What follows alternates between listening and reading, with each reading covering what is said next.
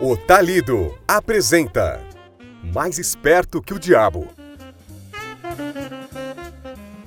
Se você anseia por vencer os seus medos e limitações, então esta obra foi feita para você.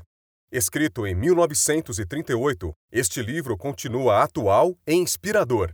Nele, o escritor demonstra a importância de amarmos a nós mesmos e vivermos em harmonia com a nossa consciência. O nome do livro é inspirado na premissa inicial do mesmo, onde ocorre um interessante diálogo com o diabo, que é reconhecido mundialmente como o mais terrível e maligno espírito já conhecido. Contudo, segundo o escritor, o diabo não tem chifres e nem uma cauda longa, sendo apenas uma presença malévola em nossas mentes mais esperto que o diabo. Caso você não trabalhe com a sua mente e a preencha com pensamentos positivos, com certeza será influenciado por pensamentos negativos. Consequentemente, isso o levará diretamente para o extenso grupo de pessoas destinadas ao inferno, conforme estatísticas do próprio diabo. Mas você tem armas poderosas para virar o jogo e alcançar os seus sonhos, tomando as rédeas de sua vida. Por exemplo, a mudança de hábitos e a disciplina. A entrevista com o diabo. O escritor, assumindo a primeira pessoa no diálogo, faz uma série de perguntas ao Satanás, que insiste o tempo todo de ser chamado de Sua Majestade, agindo de forma confiante sobre a sua capacidade de manipular as pessoas para o erro. Contudo, Hill justifica que as pessoas precisam e podem ser mestres dos próprios destinos. E por isso, compartilha com os leitores a experiência própria, explicitando um percurso que iniciou com desesperança e incapacidade de planejar o futuro, recheado de fracassos, conflitos, dúvidas e indecisões. Em alguns momentos, ele relata ao diabo que sentiu que a coragem o havia abandonado e seus nervos se enfraqueceram, sobressaindo o medo, a procrastinação e a sensação de inutilidade. Em suma, o negativismo controlava sua vida. Contudo, tudo se modificou em uma força capaz de superar a negatividade e a recessão. Por isso que neste livro, Rio demonstra a importância de aprendermos a controlar o fluxo de nossos pensamentos. Ele também diz que podemos ser influenciados tanto pelo medo quanto pela fé, essa que ele diz ser um milagre, uma espécie de sexto sentido que os seres humanos possuem. Os Sete Passos de Napoleão Hill para o Sucesso. Durante a conversa com o diabo, Hill nos apresenta os sete princípios que demonstram o quanto você precisa fazer para ser mais esperto do que o diabo e para que consiga o seu próprio sucesso, sendo eles: dominar a si mesmo, ter clareza de propósito, aprender com o fracasso, Controlar a influência externa advinda de pessoas, coisas e situações. Ser paciente, fazendo prevalecer os hábitos de pensamentos positivos e desenvolvendo a sabedoria com o passar do tempo. Buscar a harmonia, agindo com precisão para se tornar a influência dominante em seu próprio ambiente mental, espiritual e físico. Ser cauteloso, sempre pensando pelo menos duas vezes antes de agir. Aqueles que são influenciados pelo diabo.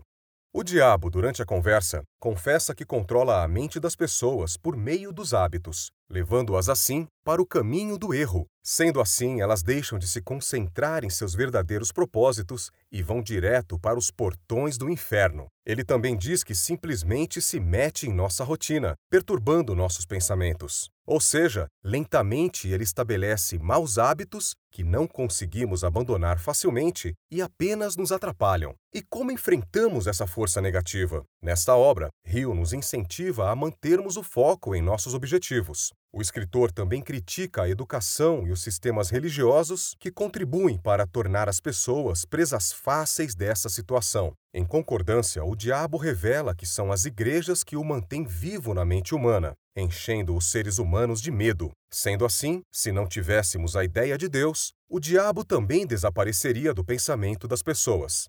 A importância de se ter autodisciplina. Rio nos ensina a combater a inspiração demoníaca, nos encorajando a usar a autodisciplina, dominando três diferentes apetites: o desejo sexual, o desejo por comida, o desejo de expressar opiniões apenas vagamente organizadas.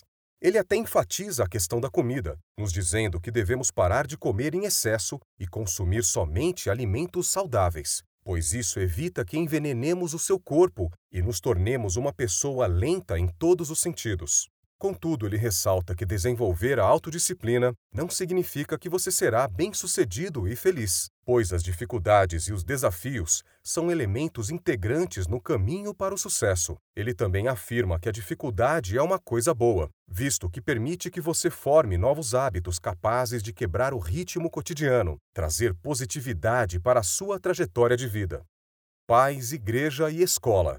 Durante a conversa, eles falaram longamente sobre pais, igreja e escola. O diabo indicou que foram essas instituições e pessoas que impediam as crianças de pensar por si mesmas. E pensar em si mesmo e ter um plano definitivo são elementos-chave para manter o diabo à distância. Ficou claro na conversa que devemos manter um controle positivo e, além disso, devemos estar cercado pelas pessoas certas. Essa é a ideia de um grupo idealizador. Outra maneira de obter controle positivo e se tornar mais inteligente é usar bibliotecas. Eles enfatizam que essa era uma ótima maneira de combater a ignorância e poder pensar por si mesmo.